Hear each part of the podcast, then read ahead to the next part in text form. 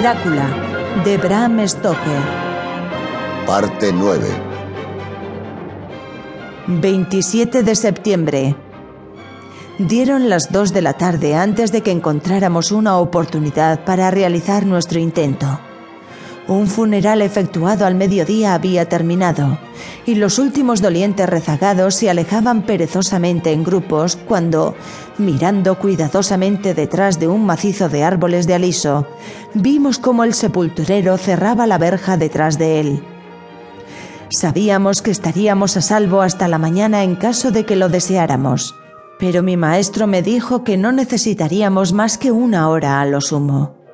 Nuevamente sentí esa horrible sensación de la realidad de las cosas, en la cual cualquier esfuerzo de la imaginación parece fuera de lugar, y me di cuenta distintamente de las amenazas de la ley que pendían sobre nosotros debido a nuestro impío trabajo.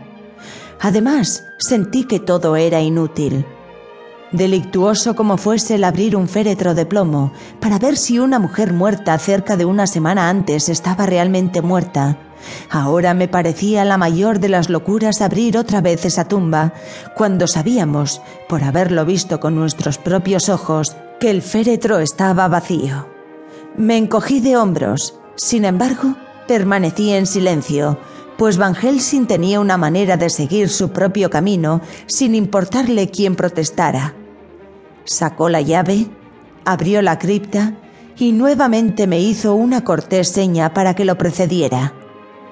El lugar no estaba tan espantoso como la noche anterior, pero oh, cómo se sentía una indescriptible tristeza cuando le daba la luz del sol. Van Helsing caminó hacia el féretro de Lucy y yo lo seguí.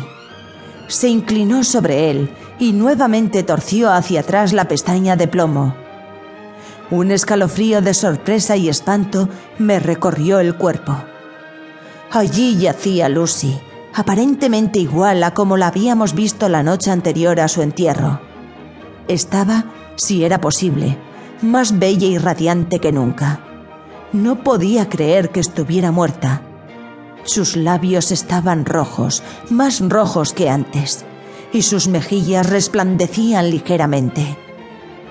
¿Qué clase de superchería es esta? dije a Van Helsing. ¿Está usted convencido ahora? Dijo el profesor como respuesta, y mientras hablaba alargó una mano de una manera que me hizo temblar. Levantó los labios muertos y mostró los dientes blancos. Vea, continuó, están incluso más agudos que antes. Con este y este, y tocó uno de los caninos y el diente debajo de ellos. Pequeñuelos pueden ser mordidos. ¿Lo cree ahora, amigo John? Una vez más, la hostilidad se despertó en mí. No podía aceptar una idea tan abrumadora como la que me sugería.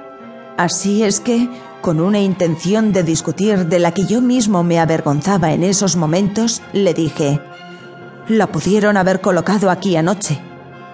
Es verdad, eso es posible. ¿Quién? No lo sé, alguien lo ha hecho. Y sin embargo, hace una semana que está muerta. La mayor parte de la gente no tendría ese aspecto después de tanto tiempo.